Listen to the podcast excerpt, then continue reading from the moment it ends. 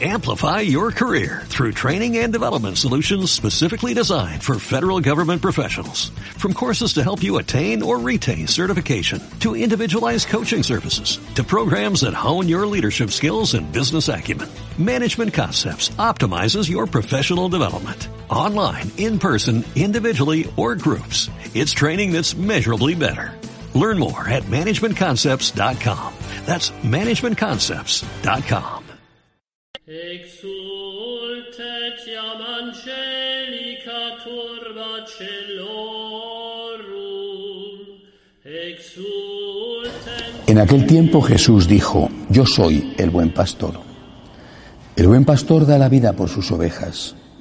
No así el asalariado, que no es el pastor ni las ovejas son suyas. Cuando ve venir el lobo, huye abandonando las ovejas y el lobo las agarra y las dispersa. A él solo le interesa su salario y no le importan nada las ovejas. Yo soy el buen pastor y conozco a los míos como los míos me conocen a mí, lo mismo que el Padre me conoce a mí y yo conozco al Padre. Y yo doy mi vida por las ovejas. Tengo otras ovejas que no son de este corral. A esas también las llevaré, escucharán mi voz y habrá un solo rebaño con un solo pastor. El Padre me ama porque yo doy mi vida para retomarla de nuevo. Nadie me la quita, sino que yo mismo la entrego. En mis manos está el entregarla y el recobrarla. Este es el mandato que recibí de mi Padre. Palabra del Señor. Pueden sentarse. Todos los años, en el cuarto domingo de Pascua, la Iglesia nos invita a meditar sobre la figura de Jesús visto, entendido como buen pastor. Es el cuarto domingo de Pascua, hoy es el domingo del buen pastor y es también un día para que ustedes pues feliciten y recen, eh, feliciten a sus pastores que quizá están a lo mejor en sus países de origen y recen por ellos, por los buenos, por los regulares y también por los malos, porque quizás sean los que no son tan buenos los que más necesitan nuestras oraciones. ¿Por qué decimos que Jesús es el buen pastor? Lo primero de todo es que solo Él es el buen pastor. Jesús no dice, nuestro idioma no sé cómo será el japonés, pero nuestro idioma es perfecto y es como si fuera un idioma de matemáticas. Jesús no dice yo soy un buen pastor. Uno. Hay otros. Dice soy el buen pastor. El buen pastor. Eso no significa que no haya otros pastores. Hay pastores delegados de Jesús, colaboradores de Jesús, el Santo Padre, los obispos, los sacerdotes, diáconos, catequistas. Bien, hay también pastores en otras comunidades eclesiales que no son la Iglesia Católica y no cabe duda de que también hay pastores a su modo en otras religiones. Pero Jesús dice que Él es el buen pastor. Es decir, Él es el que nos enseña la sabiduría plena. En esto la Iglesia ha sido siempre muy cuidadosa para no herir a nadie. Ya desde San Pablo decía que entre las otras religiones, y por supuesto no digamos en el judaísmo, había lo que San Pablo llamaba los semina verbi, las semillas del verbo, las semillas de la palabra. Es decir, hay buenas enseñanzas en otros sitios, pero la plenitud de la sabiduría, y estamos en la iglesia de la sabiduría, en la iglesia Sofía, la plenitud de la sabiduría está en Jesús. Jesús vino para enseñarnos la plenitud de la revelación que ya había empezado con Abraham y que desde luego estaba incluso con semillas en otras religiones. Jesús nos enseña, primera parte importante de su trabajo de buen pastor, nos enseña. Hoy en día la enseñanza no está bien vista. Bueno, al contrario, muchas veces se aprecia más a pastores que puedan ser simpáticos, quizá condescendientes, pastores que te digan lo que tú quieres escuchar, en lugar de pastores que te digan la verdad. Pero Jesús, lleno de amabilidad, lleno de amor, de ternura, decía siempre la verdad. No era una verdad que esgrimía como una espada para cortar cabezas, decía la verdad con caridad, la verdad con amor. Pero es que la primera manifestación del amor es decir la verdad. Y por tanto Jesús nos enseña la plenitud de la verdad. Miren, de esto es muy importante saberlo, porque a veces vamos a escuchar otras voces, a veces no, muchas veces escuchamos otras voces, las voces del mundo. La gente opina, la mayoría cree, todo el mundo lo ve bien, así lo hace tal o cual personaje famoso. Bueno, pues si eso lo hace todo el mundo, a veces escuchamos también otras voces hasta dentro de la iglesia. El padre tal ha dicho esto, el padre cual ha dicho lo otro. ¿Qué tenemos que hacer? Tenemos solo un buen pastor, Jesús. ¿Qué ha dicho Jesús? Así de sencillo, ¿qué ha dicho Jesús? ¿Qué ha dicho Jesús y que está recogido en el Evangelio? ¿Cuál es la enseñanza de Cristo? A mí es lo que me importa, porque solo Jesús es Dios y solo Jesús, y esa es la segunda característica del buen pastor, da la vida por sus ovejas. ¿Quién ha derramado su sangre por mí? Jesús. Jesús es mi Salvador, no este político, este filósofo o este otro pastor de la comunidad que sea o de la iglesia. Es Jesús. Por eso nosotros, católicos, escuchamos siempre a Jesús por encima de todo. Oímos voces, oímos opiniones. Esto es posible, esto lo hace todo el mundo, sí, pero nosotros somos los seguidores del buen pastor. ¿Qué dice Jesús? ¿Qué hizo Jesús? ¿Por qué no dejas que Jesús sea tu consejero? Haz ese discernimiento. ¿Qué hizo Jesús? ¿Qué haría Jesús si estuviera en tu lugar? ¿Qué diría Jesús si estuviera en tu lugar? Eh, he llegado anoche desde, desde Seúl, en Corea, y el último acto que hice fue visitar en la cárcel a un preso. era un diputado de la Asamblea coreana y eh, diputado de un partido de izquierda y fue acusado de armar alboroto, le metieron en la cárcel nueve años, bueno, lleva ya cinco. Eh, católico, la hermana católica me pidió que por favor fuera a la cárcel a verle y me fui a la cárcel, desde la cárcel al aeropuerto para venir aquí. Y yo le decía a este hombre, no sé, no entro yo a juzgar si este señor era culpable o no, yo qué sé, no, es un, extranjero que llega a un país. Pero yo le decía, mira, estás en la cárcel, llevas cinco años, Dios quiera que salgas pronto, pero llevas cinco años. Hay algo muy importante que es lo que he venido a decirte, de parte de Jesús, no tengas rencor, no tengas odio, te sientes víctima, te sientes que te han metido en la cárcel porque tú eres un líder político, revolucionario, que quiere luchar contra la injusticia social. Eh, no sé lo que tendrás que hacer, no sé lo que habrás hecho, no sé lo que harás cuando salgas, pero sí sé una cosa, no tengas rencor, no tengas odio, no tengas deseos de venganza. ¿Por qué les cuento esto? Porque incluso en situaciones extremas, y esta es una situación extrema, ¿no? Tú tienes que escuchar la voz de Jesús que te habla en tu corazón y te dice eso. En cada momento una cosa. Ayuda a esa persona. Está sola. Yo me acordaba de las palabras del Señor. Estuve en la cárcel y vinisteis a verme.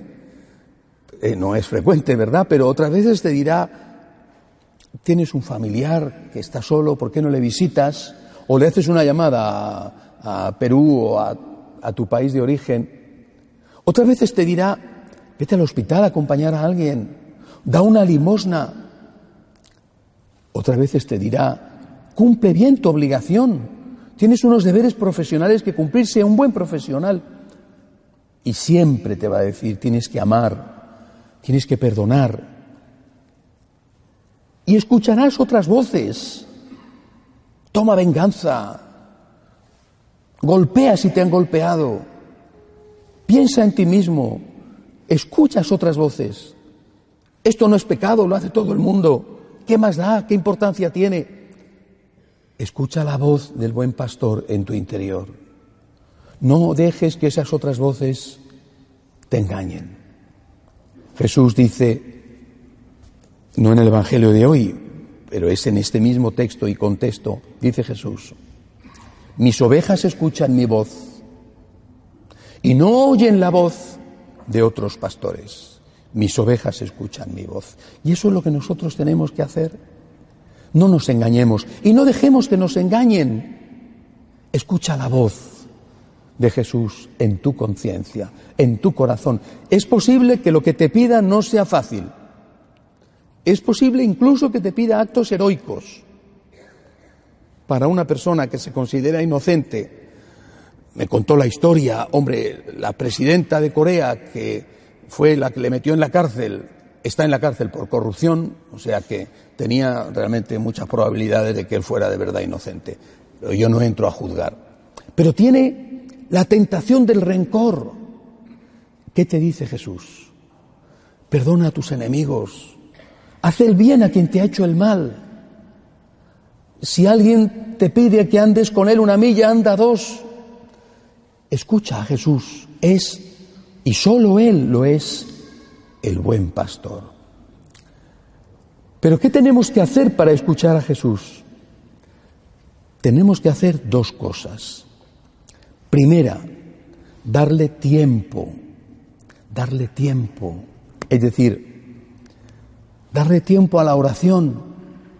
Santa Teresa de Jesús, que fue nuestra gran maestra espiritual en España, decía, a rezar se aprende rezando.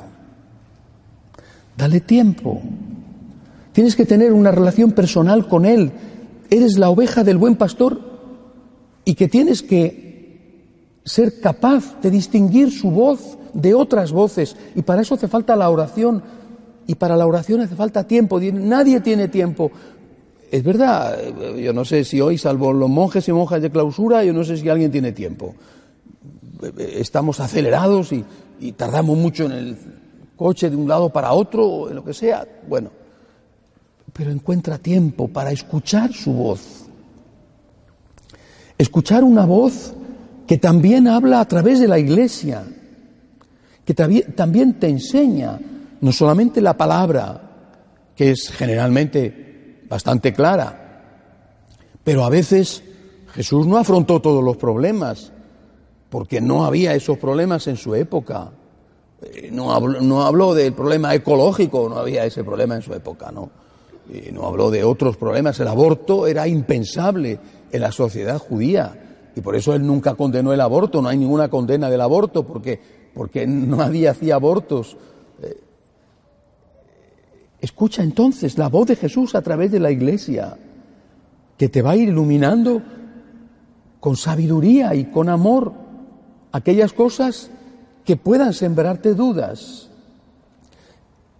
Y escucha también la voz de Jesús cuando en la oscuridad de tu vida te sientas perdido.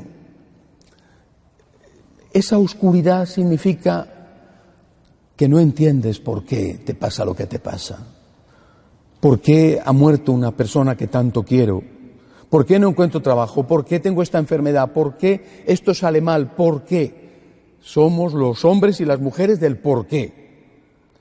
En ese momento también tenemos que escuchar la voz de Jesús que nos dice, fíate de mí, fíate de mí, yo soy el buen pastor, yo sé lo que pasa, fíate de mí, fíate como yo me he fiado del Padre, fíate de mí. Y tenemos que decirle, en la oscuridad. Sagrado corazón de Jesús, en vos confío. Divina misericordia, en ti confío. No entiendo, no es que no entendamos nada, creo que todos entendemos mucho, pero sí que es verdad que todos hay momentos, y a veces los momentos duran mucho tiempo, en que no entendemos. ¿Dónde está Jesús? ¿Por qué permite esto o aquello? Jesús, yo me fío de ti, me fío de ti. Esto es lo primero, escuchar la voz del pastor en la oración, a través de la enseñanza de la iglesia y en la confianza. Yo, Señor, confío en ti. Ahora que estoy en la oscuridad, te digo, yo confío en ti. Pero les he dicho que había que hacer dos cosas. Primera es esta. Y segunda, hay que darle gracias.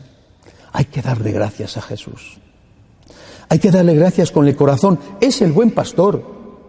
No ha huido delante del lobo, es decir, ha muerto en la cruz, ha derramado su sangre por nosotros. Tenemos que darle gracias, tenemos que escuchar su voz y seguirle y darle gracias. Y darle gracias con el corazón. ¿Hace mucho que no dan gracias a Dios? Hoy, por ejemplo, cuando han venido a la iglesia, han venido, qué bien, qué bien que están aquí, qué bien.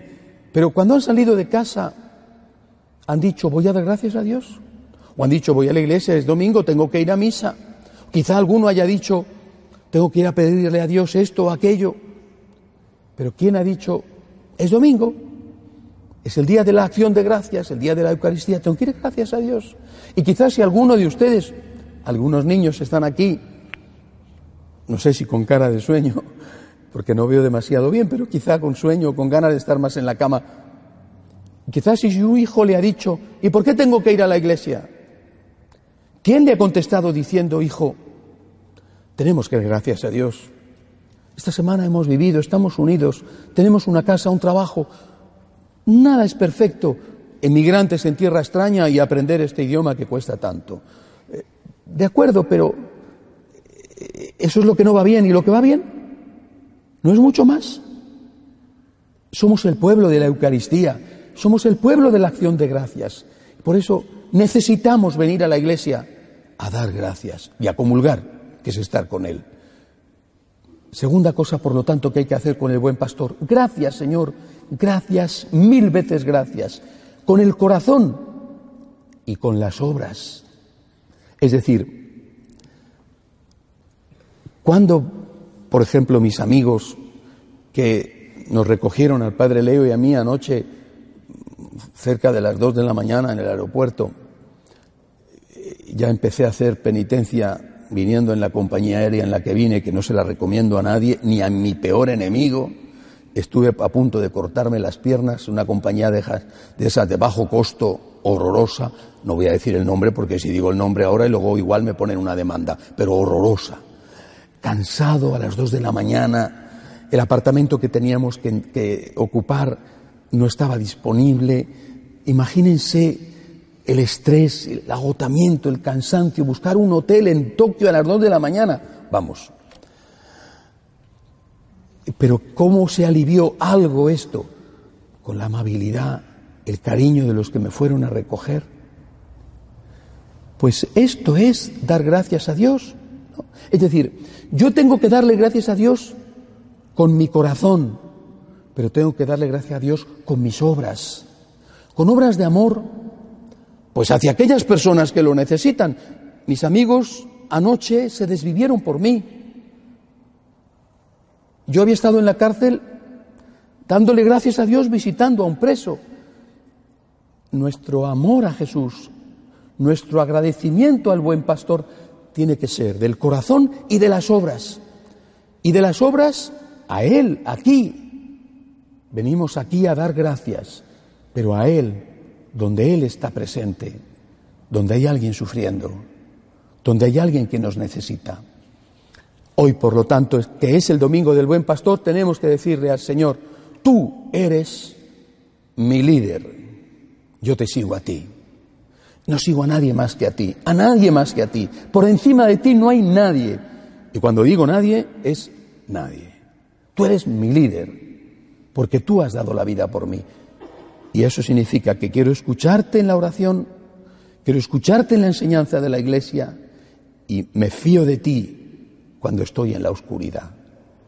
Pero además te doy gracias con mi corazón y te doy gracias con mis obras haciendo aquello que tú quieres que yo haga para ayudar a las personas, lo mismo que tú, Señor buen pastor, me has ayudado a mí.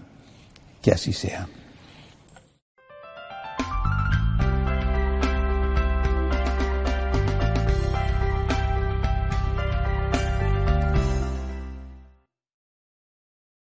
Amplify your career through training and development solutions specifically designed for federal government professionals. From courses to help you attain or retain certification, to individualized coaching services, to programs that hone your leadership skills and business acumen, Management Concepts optimizes your professional development. Online, in person, individually, or groups. It's training that's measurably better. Learn more at managementconcepts.com. That's managementconcepts.com.